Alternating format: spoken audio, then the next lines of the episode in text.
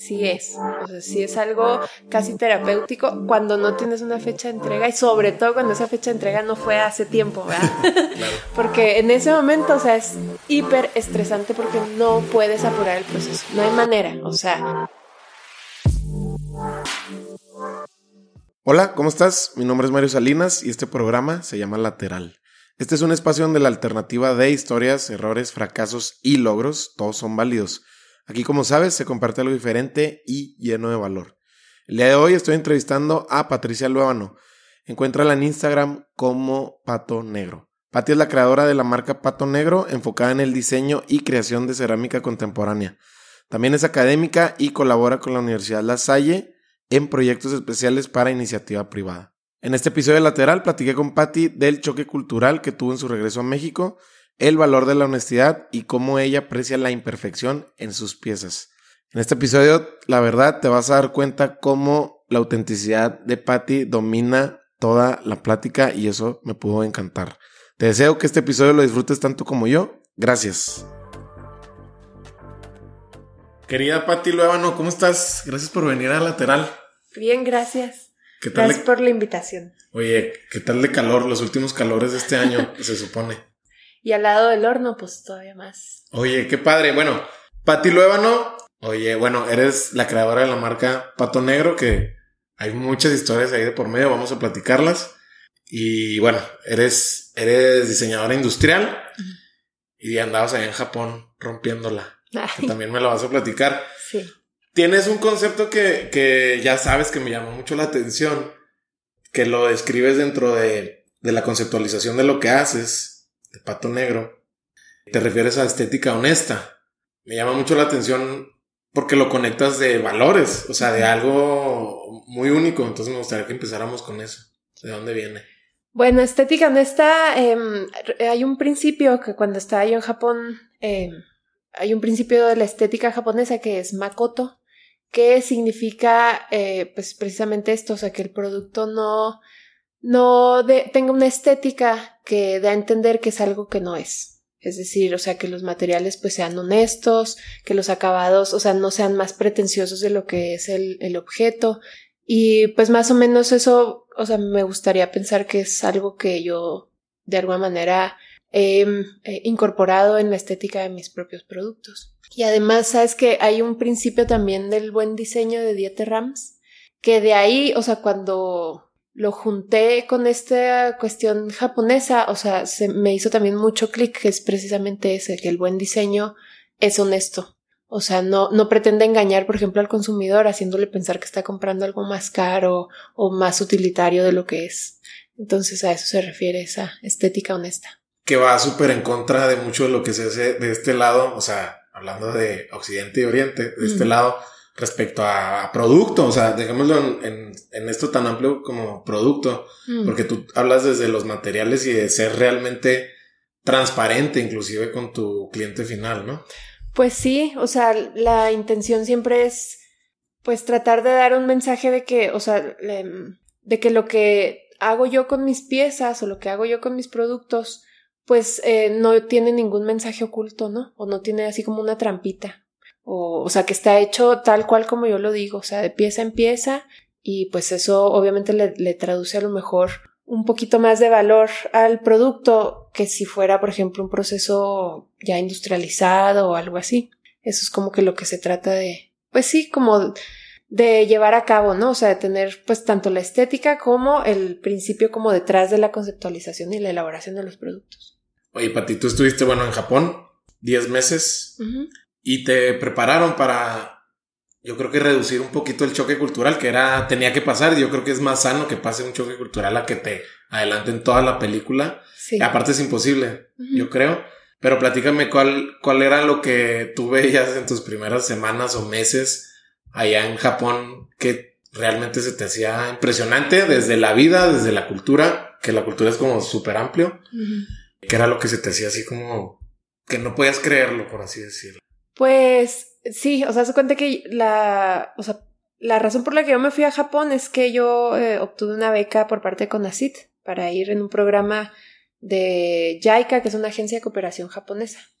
Entonces, parte del requisito era que tú vivieras dos meses en México estudiando puro japonés para que no llegaras en cero. Porque nadie habla inglés. O sea, no es como acá que nos hacemos compas de los güeritos, ¿no? O sea, allá les vale cacahuate de dónde eres, no hablan contigo. O sea, no tienen necesidad de socializar con gaijines, que eso es como les llaman. ¿Qué significa? Pues extranjero. Entonces, lo primero que te enseñan es hablar, a comunicarte, dónde está esto, cómo voy al doctor, me duele esto. O sea, es como así como lo básico para que no te mueras ahí a la mitad de no sé dónde. Ajá. Y aparte te daban un mes de cultura japonesa, o sea, te enseñaban, ¿verdad? Porque sí es un choque el orden. O sea, haz de cuenta que nos, el curso que nos daban, nos lo daban unos profesores japoneses que llevaban años viviendo en México. Entonces ya sabían cuáles eran como las, los, ¿qué te diré? los dolores de los mexicanos allá, ¿sabes? El orden es una cosa, o sea, te decían, tú, en los, eh, en las estaciones, por ejemplo, del tren y así, para ir hacia un lado siempre te das de, o sea, tienes que identificar de qué lado de la escalera vas, porque te tienes que pegar y dejas el camino libre para el que trae prisa, ¿no? Entonces te tienes que seguir ahora sí que a la comunidad. Entonces esta sensación de comunidad de las primeras cosas con las que te topas. Y luego pues el orden, te digo, o sea, el orden de las cosas, todo limpio siempre, todo eh, organizado, o sea, no, no tienes que estar batallando con que la gente cuestione la autoridad, o sea, la gente sigue lo que se tiene que hacer, punto, se acabó. Entonces esas son de las cosas que te dicen, cosas o sea, que, que, en México como somos tan informales, pues, o sea, digo que también es parte de lo rico de ser mexicano. No digo que no, ¿verdad? Sí, sí, sí. Pero, por ejemplo, nos decía una maestra que le traumaba muchísimo que nosotros, por ejemplo, íbamos al súper, abríamos las papitas y empiezas a comer ahí y luego pues pasas la bolsita, ¿verdad? Claro, claro, la pagas. Claro que lo pagas, siempre. siempre. no te creas, pero claro que lo pagas. Pero a ella, o sea, le sacaba de quicio que los mexicanos hacíamos ese tipo de cosas. Entonces, eso es como que lo, lo que nos enseñaban al principio. Y bueno, o sea, una de las cositas que te platicaba, o sea, esta cuestión de la honestidad allá están cañones, o sea, si tú te encontras, o sea, si tú, si a ti se te caía así la cartera a la mitad de la calle y alguien se la topaba, o sea, nada más te la dejaban así que a la orilla de la banqueta para que cuando volvías a pasar ahí estuviera. O sea, una amiga se le olvidó una vez la cámara de fotos, ya sabes, así que se, bueno, ella creo que ya la llevaba, muchas nos las compramos allá pero la dejó en el centro comercial en el área de comidas, se acordó regresando ya al dormitorio, regresó como dos horas después porque pues tenías que esperar el camioncito y ahí estaba, o sea, de hecho había una familia sentada en esa mesa que pues ahí estaba la cámara, o sea, ellos no tocan lo que no es de ellos. Entonces, todo ese tipo de cosas, ¿no? Y luego también, este, em, una vez nos tocó ir a un cosplay en donde, este, pues obviamente acostumbrados nosotros a los desfiles acá en México, o sea, el cosplay era como a mediodía, nosotros nos fuimos, vimos ahí pues toda la gente disfrazada, guaraguara, ahí pisteando en la calle, muy padre. Se acabó a la hora que tenía que acabarse y haz cuenta que después del desfile pasaron unas personas disfrazadas de samuráis a recoger la basura a poner orden y así en 15 minutos ya está todo. Y tú todavía estabas ahí echándote tu cerveza, ¿no? Pues sí, nosotros así. como que, ay, ya se acabó, sí, Simón, en lo que se acaba y nos vamos y, o sea, volteamos y ya está todo limpio y los carros ya pasando como si nunca hubiera pasado nada. O sea, era así impresionante. Y lo es que es, era algo que validabas todos los días, ¿no? O sea, todo lo que te platicaban acá, estando en, el, en este curso, lo validabas o sea, así es, o sea, no, en la honestidad, en el orden. Exacto, o sea, la puntualidad de los trenes, ¿no? Que también, por ejemplo, en Europa es algo similar, pero acá era ridículamente puntual. Y pues cuestiones incluso bien, o sea, esto también era una cuestión de shock que creo que no te había comentado. Pues allá la tasa de suicidios está cabrona, ¿no? Altísima. Entonces era súper común que, pues, o sea, tocara que alguien, digo, a mí jamás me tocó presenciarlo, pero sí me tocó que te entregaban circulares como que para justificar que llegaras tarde a tu trabajo porque pues alguien se había aventado a las redes, a las, ¿cómo se llama? Vías del tren o así. Ah, ya. Entonces ya era súper común. Era como de... Sí, o sea, ya, ya, había hasta un protocolo para abordar la situación. Exacto, como para que, o sea, no te lo estás inventando, ¿verdad? No es como, ay, es que el perro se comió la tarea, o sea, realmente, o sea, era algo súper común que pasara. Entonces, incluso como dices, había un protocolo ya estandarizado en las, en las estaciones de tren que te daban tu justificante para el trabajo, para la escuela, de este tipo de cosas. O sea, como que se tomaban tan en serio también esa cuestión de la puntualidad que eran hasta fríos, ¿no? Sí, o sea, no, no había flexibilidad para... Exacto. No era negociable, por así decirlo. Exacto. Y aparte, o sea, pues sí, como que ya era tan común que bueno. O sea, como que ya ni siquiera era importante, pues. Eso también fue algo. Sí, o sea, no es como aquí que tú dices que yo soy súper puntual. O sea, es como yo levanto la mano, yo llamo la atención de que yo soy el puntual. y, además así como que, ay, el puntual. Sí, claro. Está mal visto, ¿no? Así casi. Ajá, sí. No, ya, ya es normal ser puntual. es rarísimo que la gente sea puntual. Oye, Pati, platica, bueno, tú vienes de, de una familia donde pues la medicina tiene mucho peso porque tanto tu papá la ejerce, eh, tus hermanos, entiendo. Y tú eres ingeniera de, de, inicio, por así decirlo, o sea, de formación en diseño industrial. Pero ahorita pues ya la artesanía se apoderó de ti, o no sé quién se apoderó de quién, pero, pero ya lo pudiéramos ahorita definir. pero ¿de dónde viene esa parte tuya creativa, este, manual, de, de, de curiosidad? ¿De dónde viene eso? ¿Cómo lo, cómo lo, lo interiorizas desde, quiero pensar desde chiquita? Bueno, a mí siempre me, o sea, me llamó la atención, obviamente, o sea, la parte creativa, ¿no? Yo siempre fui de que, es más, ahora mi niño va a la escuela donde yo iba y le decía, ¿no? O sea, yo me ponía en, ese, en esa barda a vender dibujos, es muy favor. En primero de primaria yo vendía dibujos. Ok. O sea, me ponía a hacer dibujitos de caballos y la fregada y me ponía, según yo, a venderlos. No me acuerdo nunca de nadie que me haya comprado, seguramente mi mamá o alguna maestra, ¿no? Pero desde chiquita me, me gustaba como esta onda creativa, siempre me gustó dibujar, este, tocaba piano, o sea, ya sabes, así el estuche de monerías. Pero... Mm, bien portada. pues no sé eso ya, pero... Bueno, le preguntamos a tus papás. Sí, a lo mejor. pero el caso es que como que siempre me gustó esa parte, pero la verdad tenía la influencia muy fuerte de mi papá y yo quería estudiar medicina pero pues también pasó así como un hecho muy específico en preparatoria que me di cuenta que para ser médico, o sea, es parte de, su forma de pensar que tienen que ser fríos, o sea, porque pues tienen que tomar decisiones frías en caliente, ¿verdad? Y pues no pueden estar con que, ay, es que le va a doler, o sea, ¿no?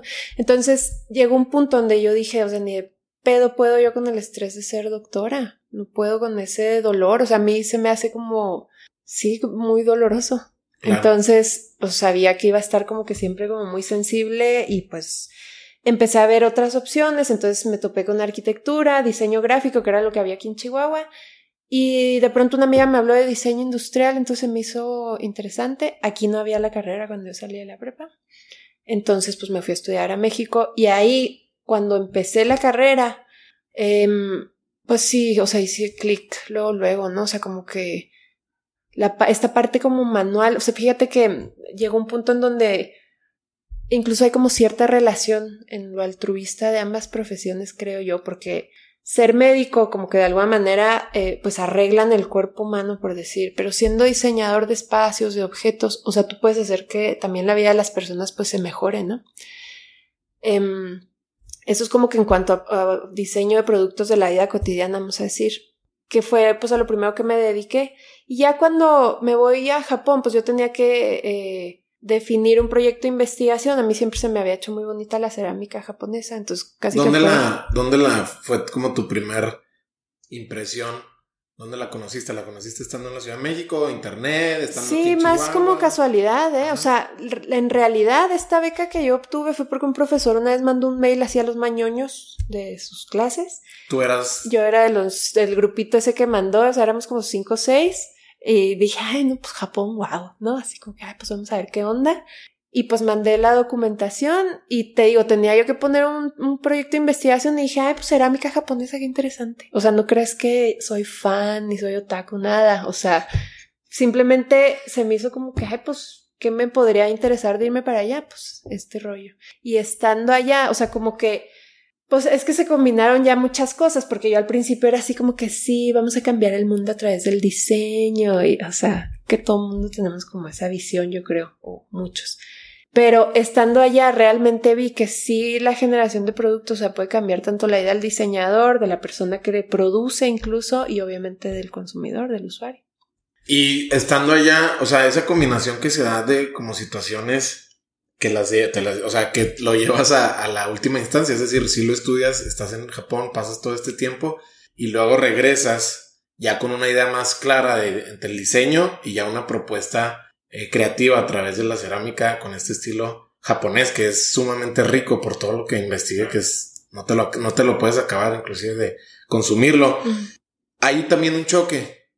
Cuando regreso. Cuando regresas. Sí, no, totalmente. Platícame un poquito más de eso. Pues em, resulta que cuando yo me fui para allá, para, para Japón, pues era 2010 y era pues de los años más violentos acá en México. Entonces, estando allá, o sea, como que todo era tan armónico que, que queríamos traernos un pedacito de esa armonía, ¿no? Y parte de lo que veíamos era, porque en el, en el grupo en el que estaba éramos tres personas, entonces otra de las chicas y yo, o sea, como que nos queríamos traer un poquito de esa cultura tan rica y de esa, pues sí, de esa belleza que veíamos allá, no la queríamos traer acá a México, ¿no? Entonces fue como ese choque de a nadie le interesa, ¿sabes cómo?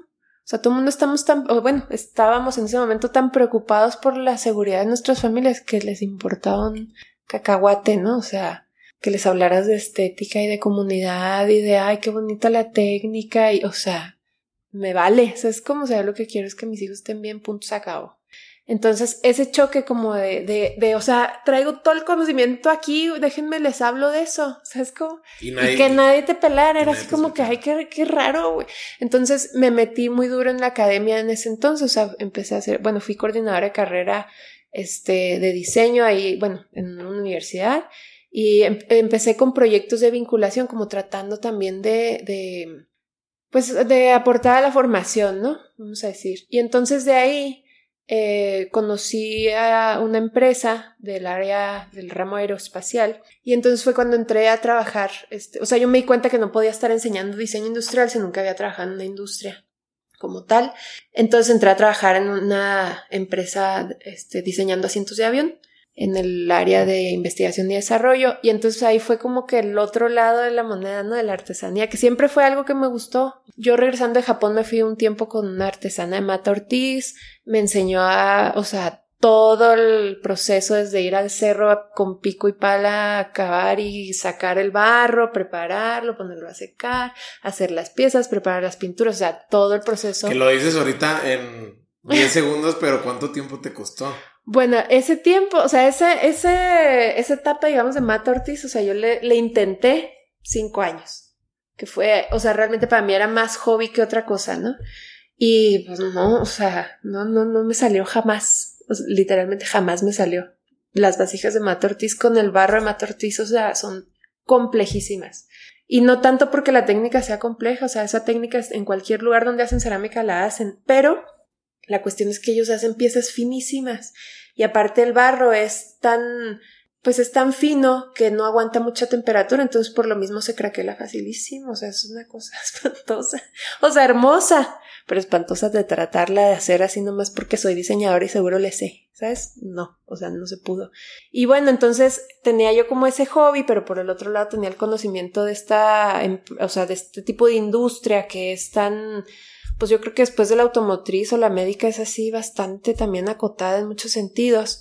Este, entonces, pues bueno, o sea, aprendí muchísimo durante el tiempo que estuve en Maquila, eh, de proveedores, de sistemas, de, o sea, como que me dio esta visión, como que, o sea, ahorita yo no puedo decir que mi taller es industrial, porque para nada. Sí, no, y aparte imposible, porque le rompes poquito la esencia. Sí, o sea, creo yo que hay fábricas, por ejemplo, que sí son artesanales, pero que sí tienen sistemas a lo mejor en ah, serie. En serie, justo. O sea, que es distinto, ¿no? o sea, no tienen máquinas donde se hacen las piezas tipo interceramic, ¿no? Que, o sea, todo sale igual y, o sea, pero sí tienen sistemas que les funcionan para trabajar proyectos grandes en poco tiempo, ¿verdad? Para que tampoco nos salgan así estratosféricamente caros. Entonces, bueno, esa es la tirada mía, combinar como esas dos visiones, o sea, lo meramente artesanal que aprendí en Japón, que es bellísimo, que allá, por ejemplo, te comentaba que, o sea, los artesanos yo creo que son incluso más valorados que gerentes, ¿no? De maquila o así, o sea, yo creo que ganan fácil mejor al mes que cualquier gerente cualquier maquila, o sea, les va re bien porque la gente consume artesanías desde bebés, vaya. Y pues tratar de combinar eso con una visión como un poquito más sistemática, es, pues fue como que lo que me dio también esta experiencia de haber trabajado en una industria. Justo era lo que te quería preguntar porque me está, me está, me llama, me llama la atención. Si gracias a eso, hoy en día, digo, prueba y error, prueba y error, prueba y error. La vida es así. Sí, man. Te ayudó a que, eh, a que diseñaras un mejor sistema para lo que estás haciendo ahorita, ahorita que estás entregando, tienes deadlines, tienes estos proyectos que ahorita también vamos a platicar, donde vas a estar entregando showrooms personalizados, etcétera.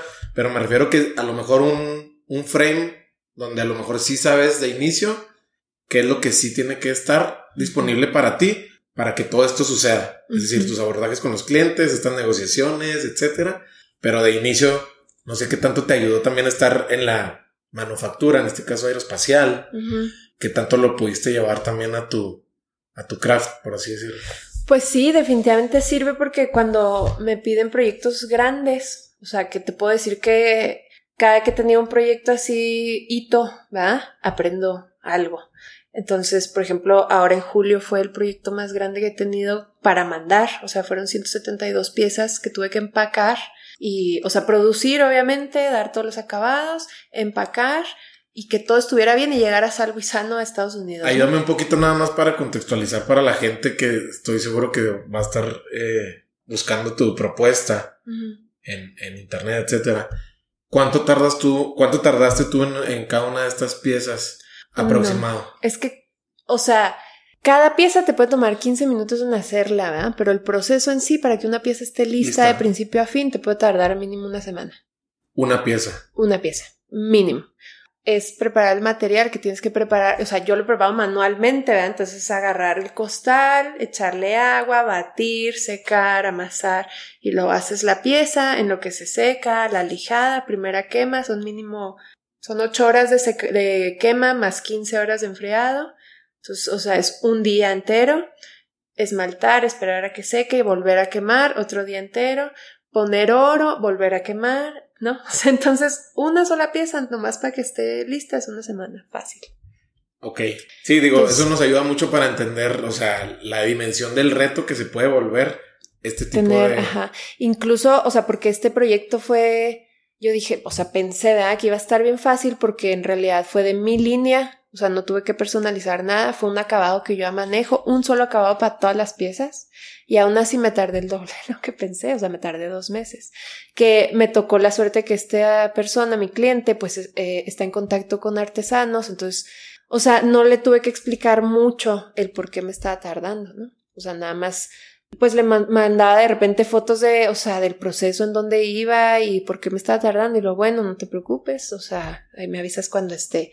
Y luego, se o sea, la siguiente semana de que, ¿cómo vas? No, pues ya mero, ya mero, ya mero, hasta que ya por fin lo pude hacer. Oye, ¿y cómo, cuál es tu herramienta básica que utilizas cuando del otro lado el cliente no es tan consciente, no tiene esta noción de lo que es eh, la parte artesanal y dice, oye, pues yo te di un límite, lo negociamos, dijimos, está bien de las dos partes. ¿Qué, ¿Bajo qué argumento tú utilizas? Oye, pues la neta... Pues mira, es que, o sea, a lo que iba con, con contarles de este proyecto es que, o sea, aprende uno como que a ver, bueno, ¿cuántos moldes necesito para tener esta cantidad de piezas en esta cantidad de, días, ¿no? Por decir. O sea, tendría que vaciar cinco veces al día, tendría que vaciar diez veces al día, es normal que me tarde un mes o, le digo de una vez que me va a tardar dos meses, entonces necesito menos moldes, más moldes, tendría que contratar a alguien más. O sea, toda esa es la visión que de alguna manera sí me dio el, trabajar en, empresa. Entonces, eh, cuando las cosas salen mal, porque por ejemplo, también al ser un taller 100% artesanal, o sea, porque es literal pieza por pieza, por pieza, por pieza si llueve un día, si llueve una semana, como este año que llovió, ¿cuánto? ¿Un mes? O sea, sí, no sé muchísimo, tiempo. Muchísimo. Estamos hablando que estamos en Chihuahua y, desierto. entonces, para los que nos escuchan fuera, aquí no llueve. Jamás. Jamás. Entonces, es como algo para nosotros. Es una locura. Sí, es algo así. O sea, nada está hecho para la lluvia. Exacto. Entonces, mi proceso, por ejemplo, a diferencia de artesanos que están en Veracruz, en Mérida, donde quieras, que conviven con humedad, pues ya saben, o sea, que a lo mejor hacen una pieza hoy en tres días está en estado de cuero y en una semana se seca, ¿no? O sea, ya saben y ya es parte de... Pero aquí a mí algo que me gusta es que siendo desierto, yo hago una pieza hoy en la mañana y para la noche ya está seca, ¿sabes? Entonces, mi cálculo de tiempo, pues es en función de, de eso, del clima, incluso, ¿no? Entonces, pues ahora que estuvo llueve y llueve y llueve y llueve, o sea, llegó un punto donde los moldes ya no podía usarlos porque ya tenían, o sea, saturado de humedad. Entonces ahí me afectó completamente el proceso. Entonces, cuando todo sale de, de, o sea, de que ya de mi control, lo único que queda es pues la verdad, o sea, decirle al cliente, oye, no tenía idea que iba a pasarme esto, o sea, no tenía idea que iba a estar el clima así. De hecho, ahora en mis cotizaciones ya pongo una nota. Ah, sí, ¿qué dice sí, tu nota? o sea, la nota dice, o sea, yo dependo de factores que están fuera de mi control, como incluso el clima, ¿no? Entonces esto puede alargar los procesos y las entregas. O sea, yo le pongo máximo dos semanas, pero me ha pasado que sea más, la verdad. Y por ejemplo, una vez tuve un proyecto también que fue Hito que me enseñó a empacar de unas lámparas gigantes que apenas si cabían en mi horno, que las tuve que mandar a Bajo California. Y bueno, ahí, o sea, yo cometí el error de que las cobré muy baratas, entonces le dije a mi cliente, te las cobré bien baratas, yo no voy a asumir el envío de las piezas. Entonces mi cliente lo que, lo que hizo fue, bueno, ok, yo me encargo de mandarte las cajas y pues así vamos viendo. Y se rompieron, o sea, casi la mitad de las piezas. O sea, tuve que volver a hacer, eran 30 piezas y se rompieron creo que 12, una cosa así. Pero la cliente asumió que era su rollo enseñarme a empacar. Y pues esto, o sea, si yo me hubiera hecho la valiente, ¿verdad? Y las mando y se rompen todas, yo hubiera tenido que asumir todos esos costos. Y, o sea, encima de que las cobraba bien baratas, me muero. O sea, entonces yo creo que cuando todo sale mal, o sea, lo único que queda es decir las cosas como son. O sea, me atrasé por esto, o sea, tuve estos problemas, se me han roto estas piezas, o sea, te puedo hablar así, podemos hacer solo una entrevista de todas las cosas que pueden salir mal. y pues dentro de eso, cuando eh, se está haciendo tarde para entregar, pues lo único que queda es decirle al cliente, porque muchas veces los clientes no tienen ni idea de todo lo que es el proceso, ni idea. Entonces, si no les explicas, o sea, pues es, es como, o sea, pues mal está decirlo, pero pues muchos, eh, em, pues sí, muchas personas que a lo mejor mienten y dan excusas, etcétera. O sea, pues lo más, lo más seguro que tenemos es decir la verdad, o sea, y explicar cómo pasan las cosas. Y a la hora de tú, por ejemplo, este, este primer acercamiento de que, bueno, vimos tu página, vimos tu, tu cuenta de Instagram, nos gustó, háblenle a la, a la chava de pato negro. ¿Cuál es, ¿Cuál es la pregunta que tú le haces así como de básica a un cliente a la hora que es algo personalizado, sobre todo personalizado que siempre es más tiempo, por así decirlo, se supone, pero no sé cómo lo abordas de muchas veces, eh, gracias a ustedes, son ustedes los que nos aterrizan.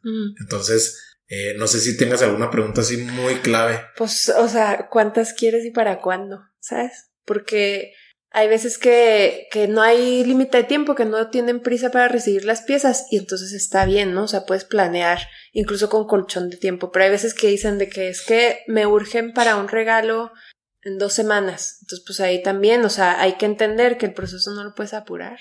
Entonces, si, si es algo personalizado, que lo quieren para este fin de semana, por decir, pues entonces no te lo puedo hacer, o sea, no lo voy a hacer, pero lo que sí puedo hacer es esto y esto, ¿sabes? Entonces, para mí es clave, o sea, determinar la cantidad de piezas para ver si tengo capacidad y el tiempo en el que lo necesitan para saber si, o sea, es viable o no es viable.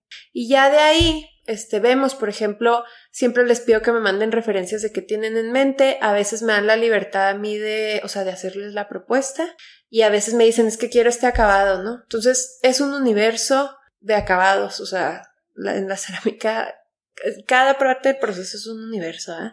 Pero ya cuando hablas de acabados, pues yo, por ejemplo, yo no le sé a los minerales y los esmaltes, o sea, realmente no le sé, yo solo sé pigmentos.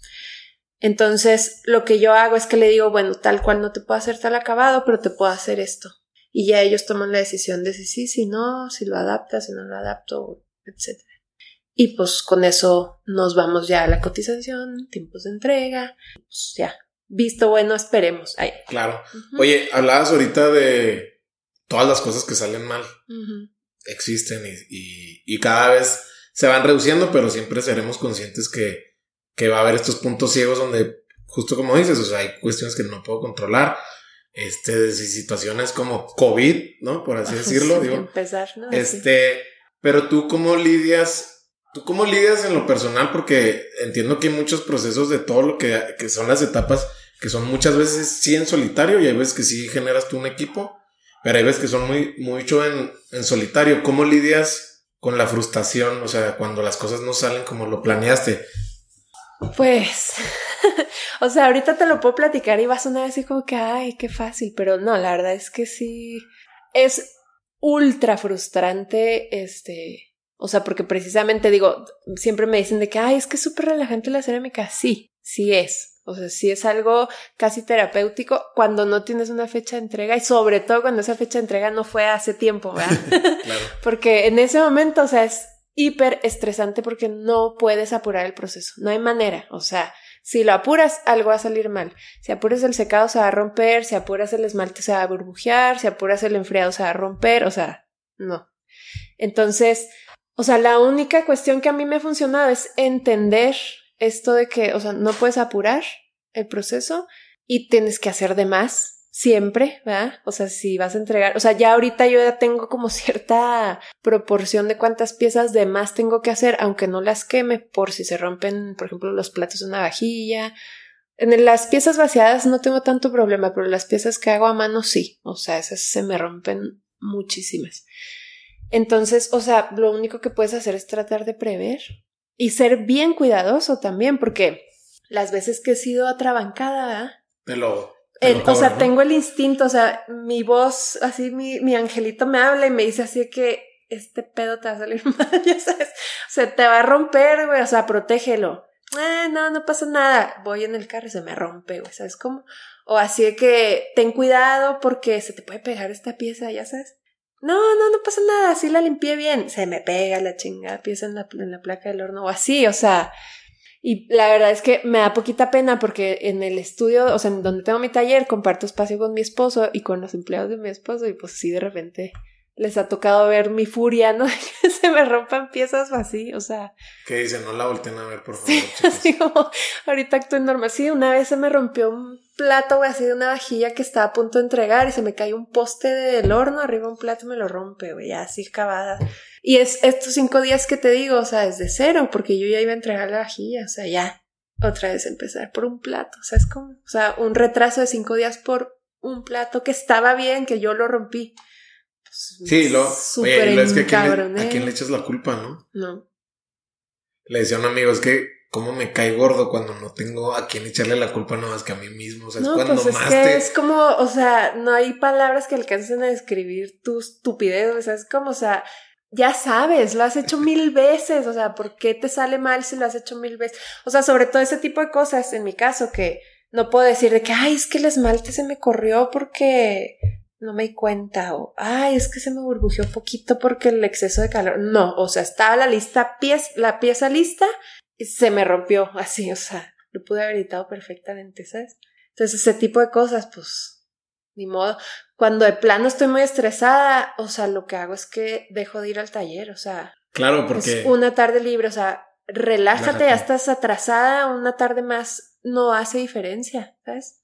No hace diferencia. Entonces me alejo, me relajo, ¿va? o sea, bañito a gusto, convivo con los hijos, mucho mis chelas. Al día siguiente ya estoy un poquito más tranquila para.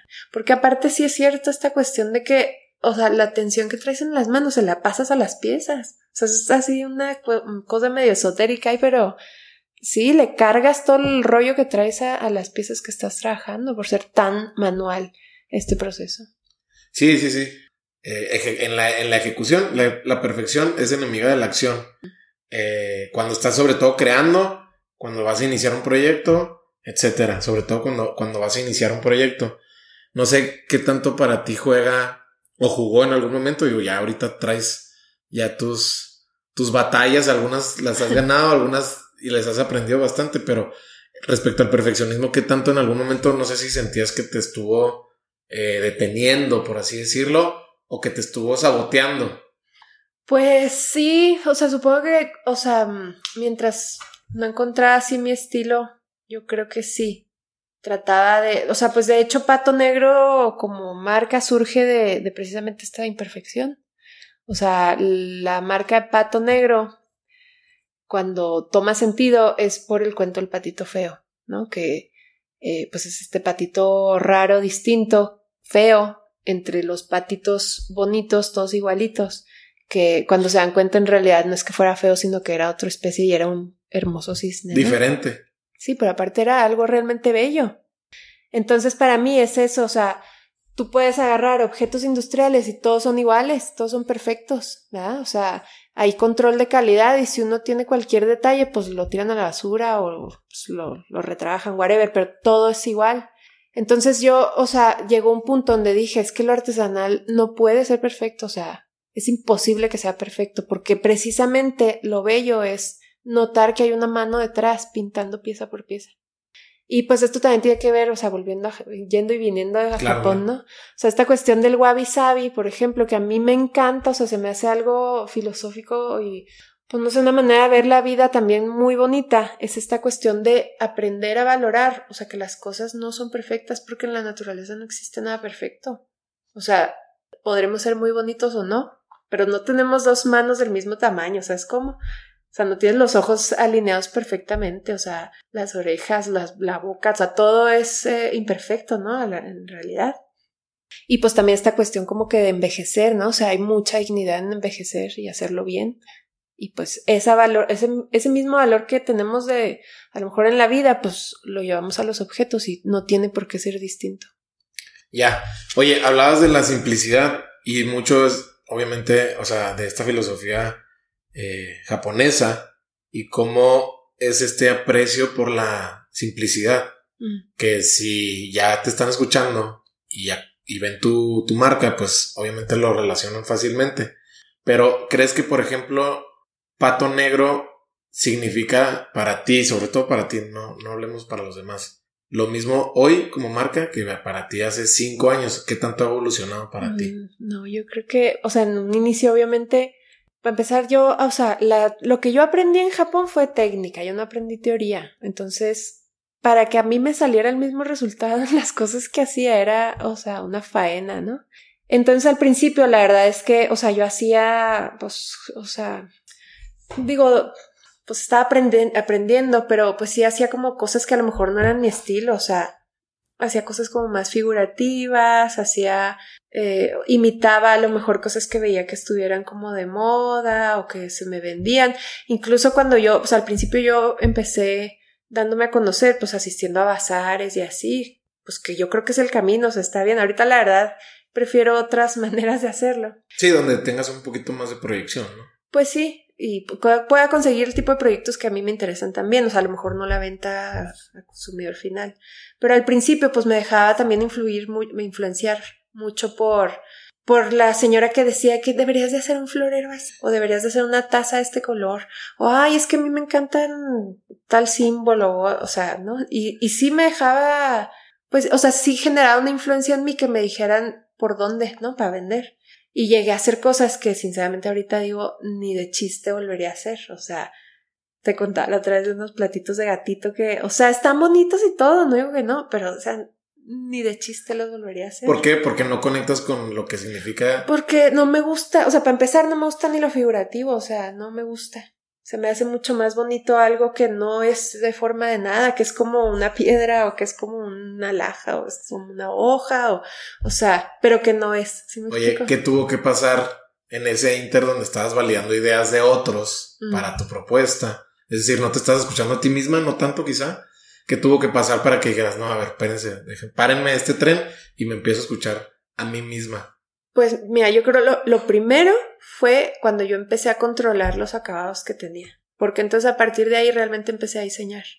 O sea, cuando me salían cosas y algunas quedaban bonitas y otras no, o sea, pues no podía controlar qué quería hacer. Entonces, cuando ya por fin, o sea, literal fue casi que después de dos años de estar echando a perder piezas. Bueno, cinco años de Matartis, dos años de, de, de pastas ya preparadas, ¿no? O sea, pastas de alta temperatura con esmaltes. Bueno, X, pastas esmaltadas. Este, creo que eso fue lo primero que me pasó. Y lo segundo que me pasó fue la primera vez que me aventé a ir a un Design Week en la Ciudad de México. Wow, ¿cómo fue eso? pues vi una convocatoria, es que yo, o sea, bueno, vi una convocatoria de, de, o sea, participar para un curso, no un curso, perdón, un concurso que se llama Inédito, en, que es parte de este Design Week. Y pues yo dije, o sea, tenía yo un ejercicio en mente que quería sacar y lo puse así como que en ideas, hice unos renders y lo mandé. Y pues no salí seleccionada, yo creo que porque está exageradamente complejo, ¿verdad? Ya después entendí también, güey, que, o sea, no puedes hacer cosas tan, tan complejas o sea, es mejor como la simplicidad, como decíamos ahorita. Entonces, bueno, o sea, no fui seleccionada, pero me invitaron a participar en una exposición del Design Week, que es como un bazar gigante, como quien dice. Entonces, pues ya, me lancé. Y entonces, tratando de llevar, o sea, lo que era una línea de producto, fue cuando empecé también a entender o sea, qué características tienen que tener los productos para que sean considerados de una línea. Y entonces empecé a, manifestar un estilo. Y luego de ahí empecé a ver, este estilo me gusta o no me gusta. Y de lo que me gusta, bueno, con qué me quedo, con qué no me quedo. Y entonces empecé como que con estos ejercicios también de descartar. O sea, hay cosas que igual y las desarrollo, no me gustan o no le gustan a nadie. No pasa nada, se van. No las ponemos en el catálogo. Y lo que sí gusta, lo que sí se vende, pues lo vamos poniendo y así. Y pues eso fue como parte de lo que me empezó a generar como mi estilo, o sea, y lo que me gusta hacer. Y obviamente eso va a ir cambiando, porque a lo mejor en tres años yo ni de chiste va a hacer lo que hago ahora, o a lo mejor sí, pero mejor, o no sé. ¿Te rodeaste de alguien en especial respecto al Design Week en, en, este evento que me mencionas, estilo bazar, eh, que te haya a lo mejor dado un poquito más de rebotar ideas, por así decirlo? ¿O fue algo que fue llegándote a ti mientras pasaban los días, mientras veías, observabas, etcétera? No, fue más un ejercicio mío. O sea, digo, siempre he estado viendo referencias de cosas que me gustan y así, como todos, ¿verdad? O sea, ahorita ya el Internet es nuestra universidad inmediata más llena de ideas, ¿no? Así, nuestro mood board eterno.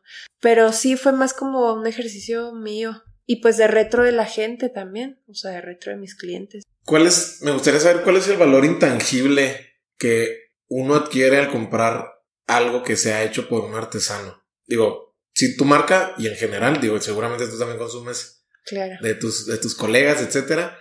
¿Qué es lo que uno adquiere más allá de, de la parte de adorno, de tenerlo aquí en la mesa, de, de contar la historia? ¿Qué es lo que uno adquiere?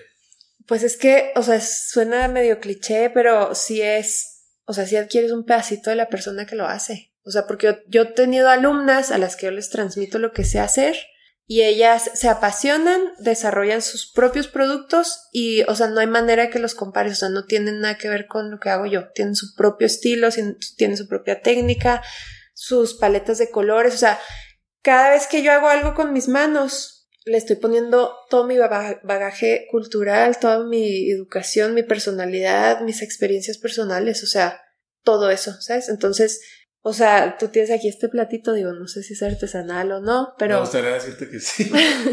pero vamos a suponer que sí, pues, o sea, aquí, o sea, el artesano hubiera hecho las, las onditas estas y hubiera dado el brochazo ese y hubiera puesto los granitos esos de café y así, ¿no? Y a lo mejor, o sea, un artesano de su misma familia, pero que hace otras cosas, o sea, no habría manera de que tú pudieras comparar esas dos piezas, ¿no? Entonces eso es lo que te llevas cuando compras una cosa hecha a mano, o sea, una artesanía. Te llevas esa, esa forma única de cada individuo de, o sea, de hacerte y de materializarte una cosa que tú vas a usar para algo.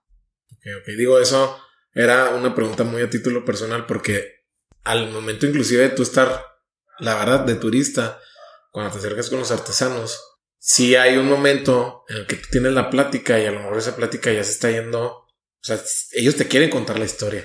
Exacto. Y, y a mí se me hace interesante porque sinceramente no lo entendía antes. Entiendo ahorita que. No, fíjate, hay un video que, o sea, la neta me pone la piel de gallina, o sea, de un artesano, pues no sé de dónde, pero del sur de México, que, o sea, que está súper enojado, o sea, el señor no, no ve de un ojo, ya está grande, y dice, o sea, es que yo viajo con mis piezas hechas de cerámica y voy a X punto o sea, donde vendo, ¿no? Y llegan las personas que se ve que tienen dinero, no, no les preocupa nada y te regatean, güey. O sea, a mí, sinceramente, yo siento que, o sea, no me acuerdo cuándo fue la última vez que me regatearon, ¿no? Pero a este señor le regatean y todavía este señor, o sea, no tiene los costos a lo mejor que uno tiene porque, pues, no sé, por lo que tú quieras, ¿verdad? Dice, mis piezas valen 20 pesos, me las regatean, se las tengo que vender en 10 pesos porque me sale más caro regresarme con todo este material que simplemente regresarme con algo para comer. Y dices, o sea, no manches, 10 pesos.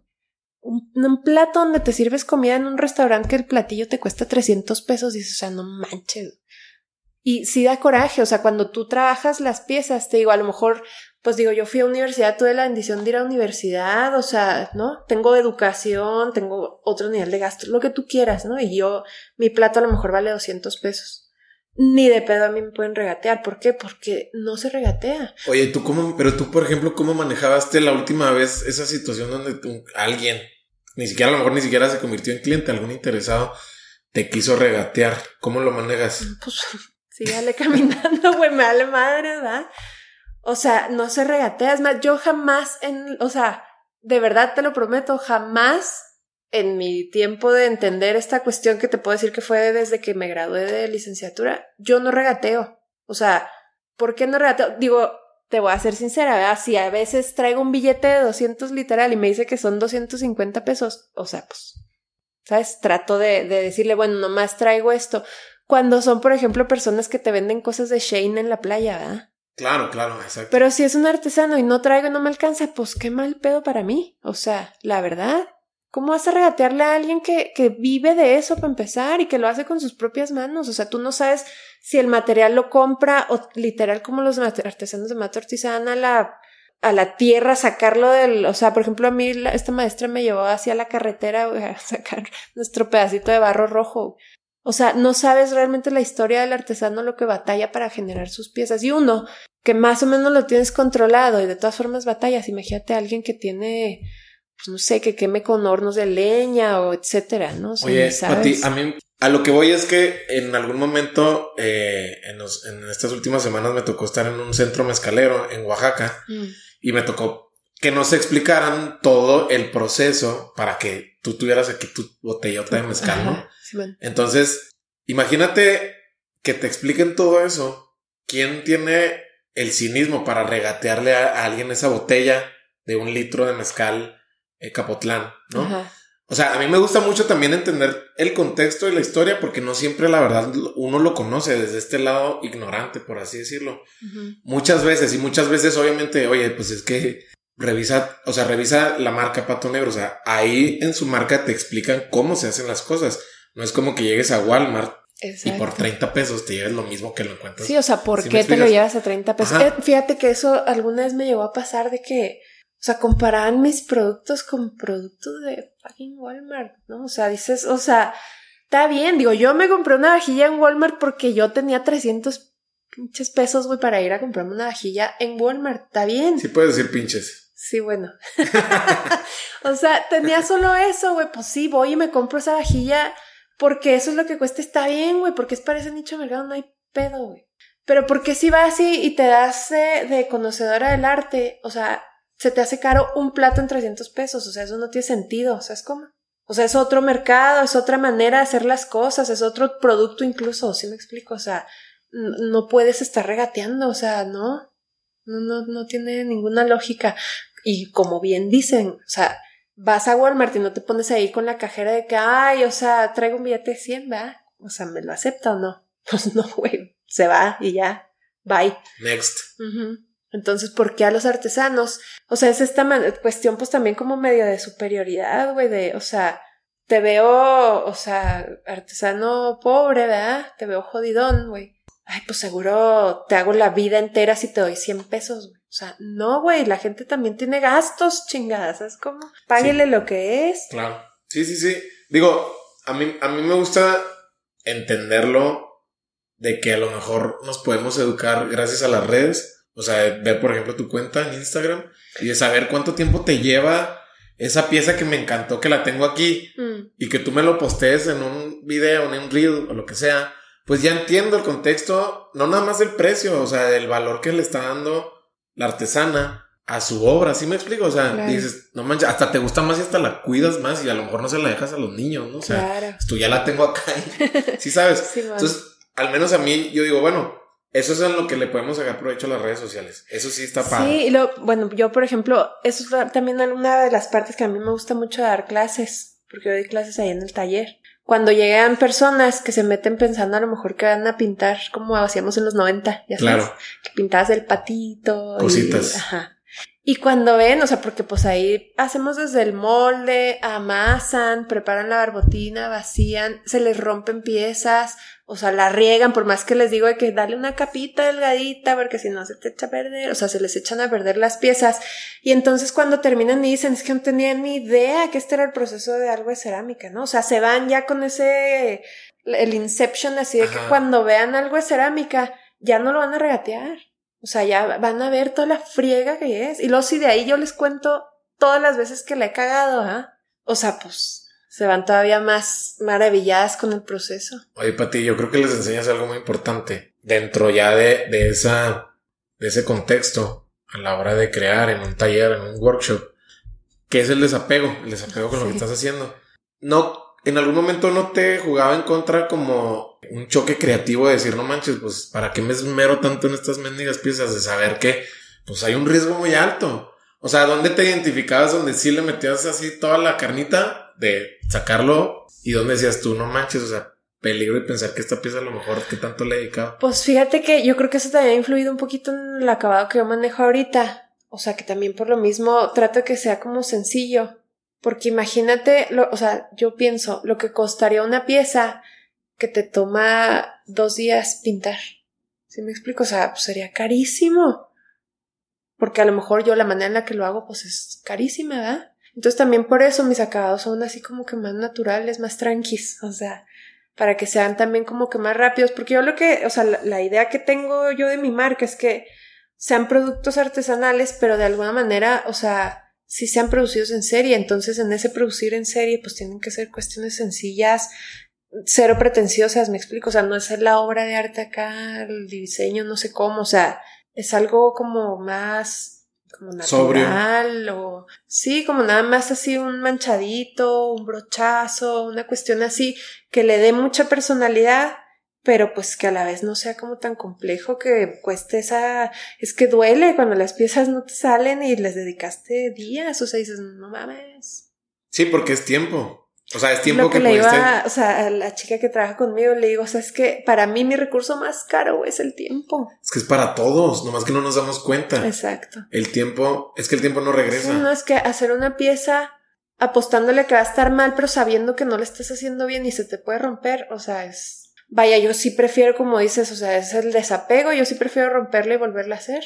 Mil veces. Fácil. Si veo que algo está chueco, que me va a tardar dos horas en arreglarlo, pues mejor la vuelvo a hacer, güey, bye. Oye, también. desapego también. También trabajas con proyectos especiales, más especiales, o bueno, en, en, ahora sí que en lateral, con industria o con clientes ya de, de este lado, tanto en el área médica, a través también con la ULSA y haces, bueno, has trabajado con empresas de alimentos, automotrices, en, también en la industria de la salud, por así decirlo, la industria médica. Pero, ¿cuál es ese puente que hay que atravesar tú que sí tienes las dos combinaciones? Las dos combinaciones de muchas más yo creo que se necesitan para trabajar con este tipo de, conceptualizaciones. Es decir, tú traes la parte de diseño industrial y la parte de conceptualización gracias a, la cerámica, pero ¿Cuál es ese puente que tienes que atravesar como para llevarlo ahora sí con un cliente que te dice, oye, es que yo tengo este empaque que quiero que funcione así, que con estas especificaciones y que el costo esté aquí abajito?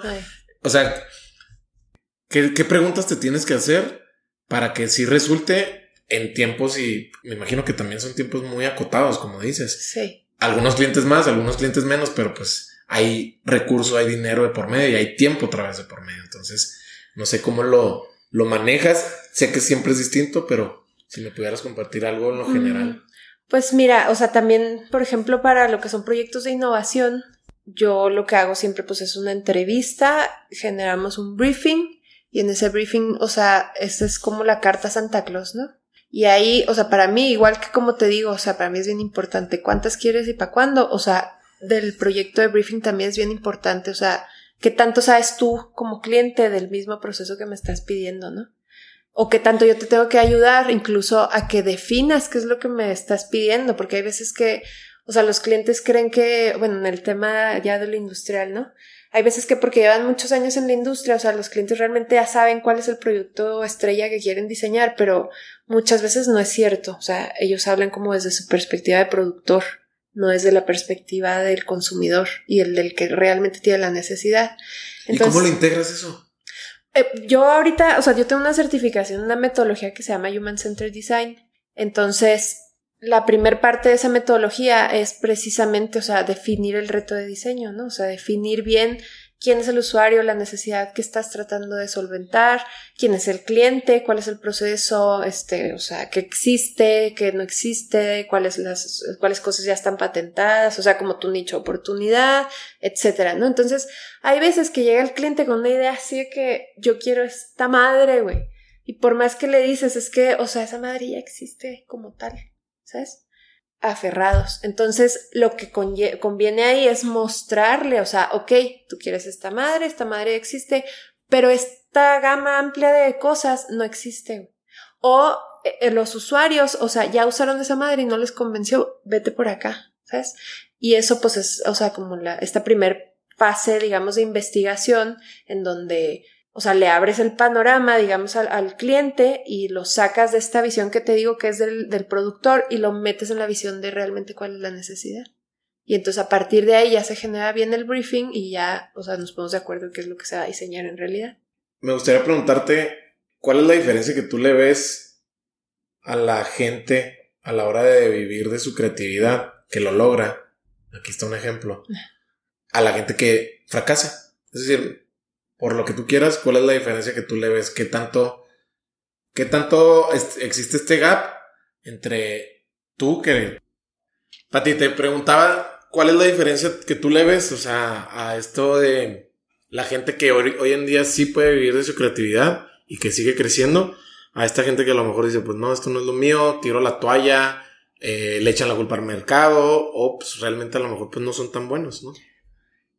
Mira, yo creo, o sea, en mi experiencia, eh, pues primero que nada está obviamente que sea una cuestión que te apasiona y que, o sea, suena cliché, pero es la realidad, tienes que ser perseverante. O sea, tienes que entender que todos los errores cuestan, o sea, te duelen, cuestan dinero, etcétera, pero eventualmente los vas a superar y vas a aprender de lo que te esté pasando, ¿no? O sea, tarde o temprano encuentras la manera y vas a seguir adelante. Entonces es tener como que esa mentalidad desde que empieces a emprender.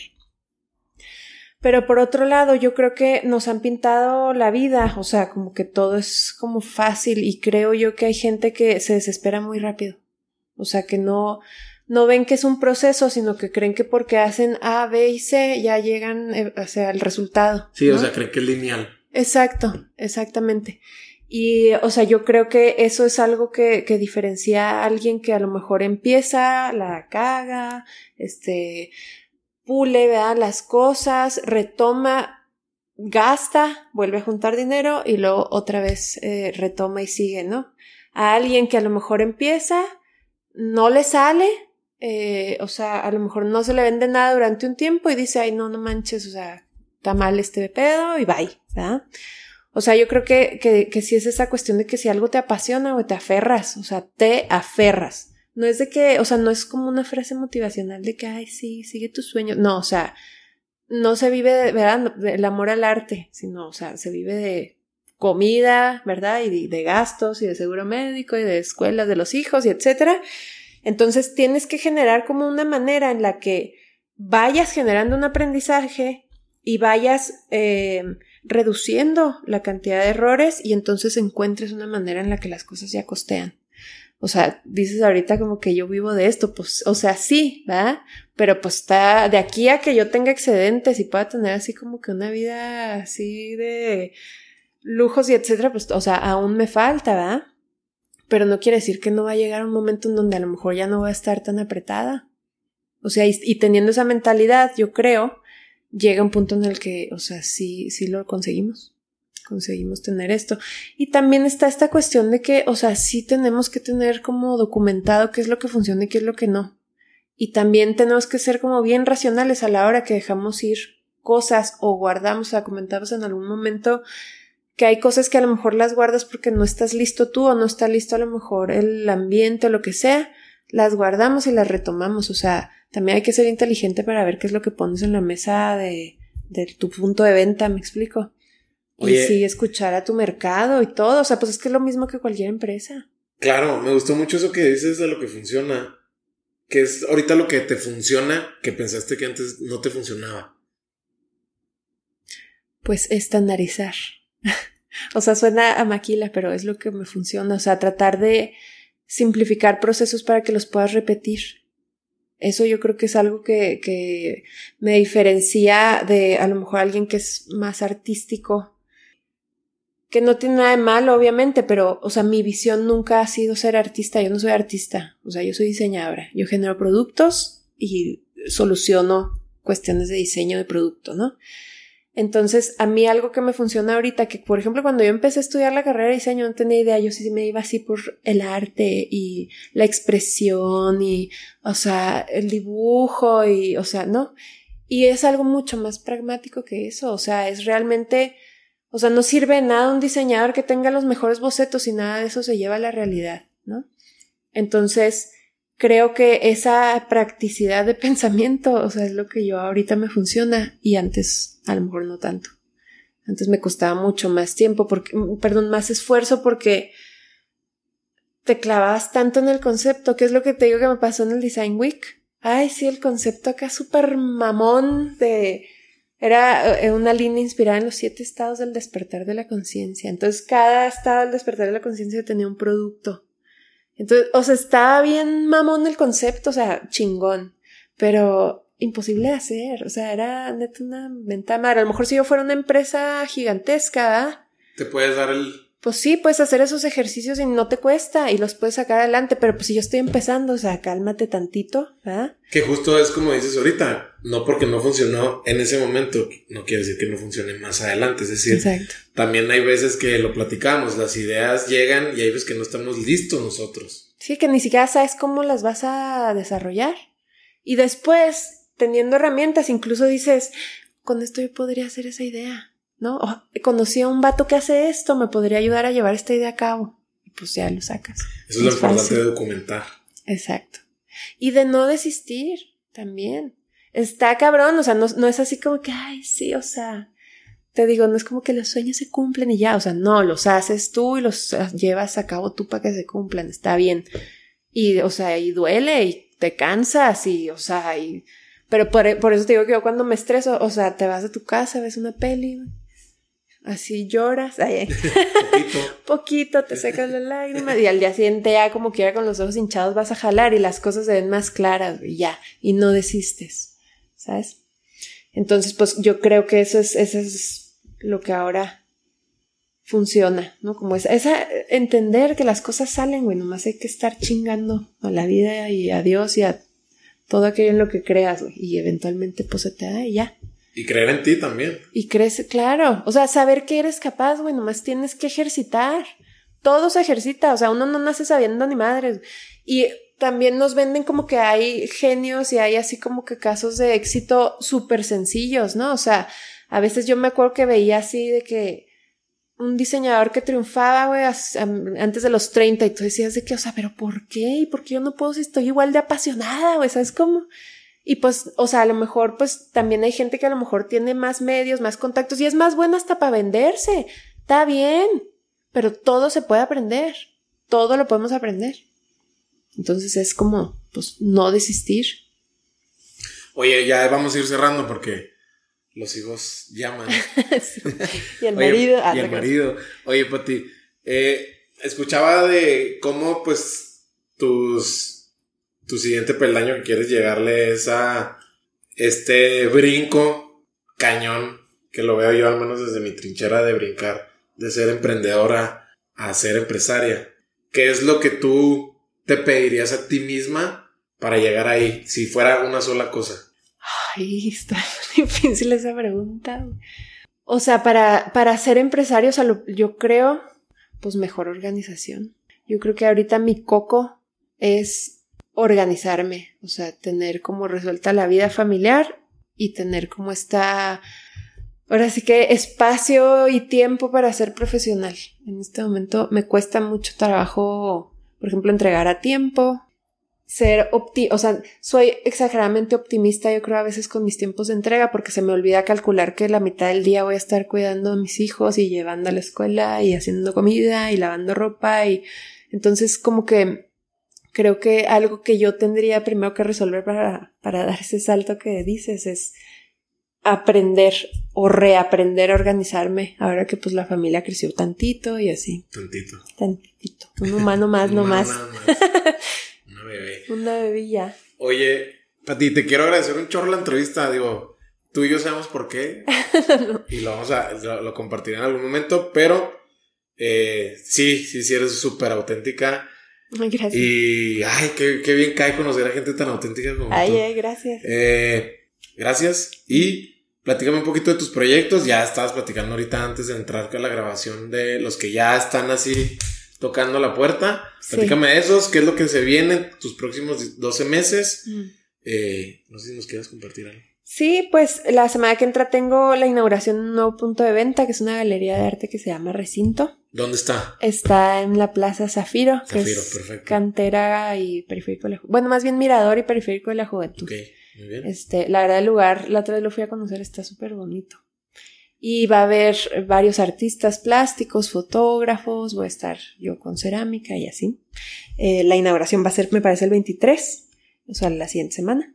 Entonces, eso es lo más inmediato. Y luego, dentro de un mes, voy a hacer una exposición que se llama Carites con otras dos emprendedoras, que son este Marisa Sepúlveda, que hace cosas con textil, hace cestería, este, ella tiene una fábrica de, de, pues trabaja, o sea, proyectos a lo mejor como más grandes y ahorita está desarrollando una línea personal de productos, este, de interiorismo y así, vamos, va a exponer también algunas lámparas, manteles individuales, etcétera. Y luego está Estela Torrecillas con Nona, que hacen eh, productos de resina, maderas, acrílicos con hoja de oro y hacen unas cosas bellísimas. Entonces vamos a estar haciendo esta exposición que se llama Carites. Eh, parece, ay, es el, 21 y 22 de octubre, me parece. Es jueves y viernes, pero no recuerdo exactamente la fecha, si es 20 y 21, 21 y 22, discúlpame. Sería en Distrito 1, en la Galería está de Expresarte. Y bueno, el concepto de Caritas, o sea, está muy bonito. Son las diosas del encanto, la belleza y la fertilidad. Entonces somos tres, entonces son tres diosas llamadas las Caritas en la mitología griega y pues por eso es el concepto, ¿no? De lo que estamos haciendo. Y bueno, pues ya para el año que entra, o sea, me encantaría volver a hacer este ejercicio como conceptual que hago al inicio de año, donde pues desarrollo productos siguiendo una línea de diseño y eso me dicta como que los acabados y la estética de todo el año. Eh, la verdad son ejercicios muy, muy padres, o sea, el año antepasado, porque el pasado obviamente no, hice una línea de productos inspirados como que en la estética María Antonieta. Este, hice también una exposición con performance, contraté unas bailarinas que traían puestas mis piezas y, o sea, fue como algo, pues muy bonito porque contextualizó de qué se trataba el concepto y luego pues este año retomé que hace 10 años regresé de Japón, entonces la línea fue totalmente de Japón también, contraté una chica, la vestimos de geisha, tomamos fotografía de producto, entonces fue como algo, o sea, es como renovador ese tipo de ejercicios, entonces espero tenerlo eh, el año que entra también. Y pues esperemos, o sea, ahora sí pues tener la recuperación económica que nos permitirá ferias como más ya internacionales o así, para llevar pato negro a otros lugares. Súper. Oye, tienes, bueno, tienes la página, es www.pato-medionegro.com, ahí es tienda en línea.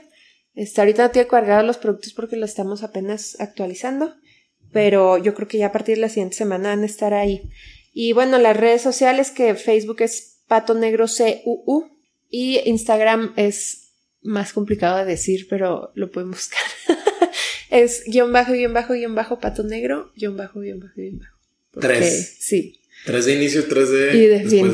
Exacto. Sí. estaba ocupado el nombre, así que... Perfecto. Y pues ahí nos pueden, nos pueden buscar.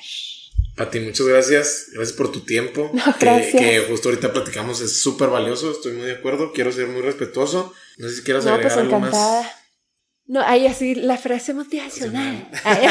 pues, no te creas. Al final del día hemos dicho muchos clichés, clichés, pero pues es que los, son clichés porque funcionan. Es lo que te decía. Exacto, Simón. No, pues nada. Que si la gente quiere empezar un negocio artesanal, no se esperen a que esté todo perfecto, ¿no? Que lo hagan y ya. Chingue su madre. Es la mejor frase que te puedo decir, motivacional. Perfecto, ¿no? Pues cerramos en lo alto ya con esa frase. Vamos a vibrar Este, alto sí, y. ¿verdad? Oye, Pati, muchas gracias. No, este, seguramente la gente va a conectar mucho con este episodio. Y pues ahí te van a estar buscando en tus showrooms, exhibiciones y proyectos que se vienen. Muchas gracias por la invitación. Va, gracias. Y eso fue todo por hoy. Pues bueno, espero ya hayas disfrutado tanto como yo la entrevista. La verdad es que Patty es una persona sumamente auténtica. Si este episodio te gustó, por favor compártelo por WhatsApp. También suscríbete en iTunes y califícanos con 5 estrellas. Eso nos va a ayudar mucho para llegar a más gente. También síguenos en Spotify y búscanos en Instagram como Lateral Podcast. Mencióname tus historias si conectaste con algo de lo que escuchaste. Mi nombre es Mario Salinas y nos vemos en el próximo episodio. Gracias.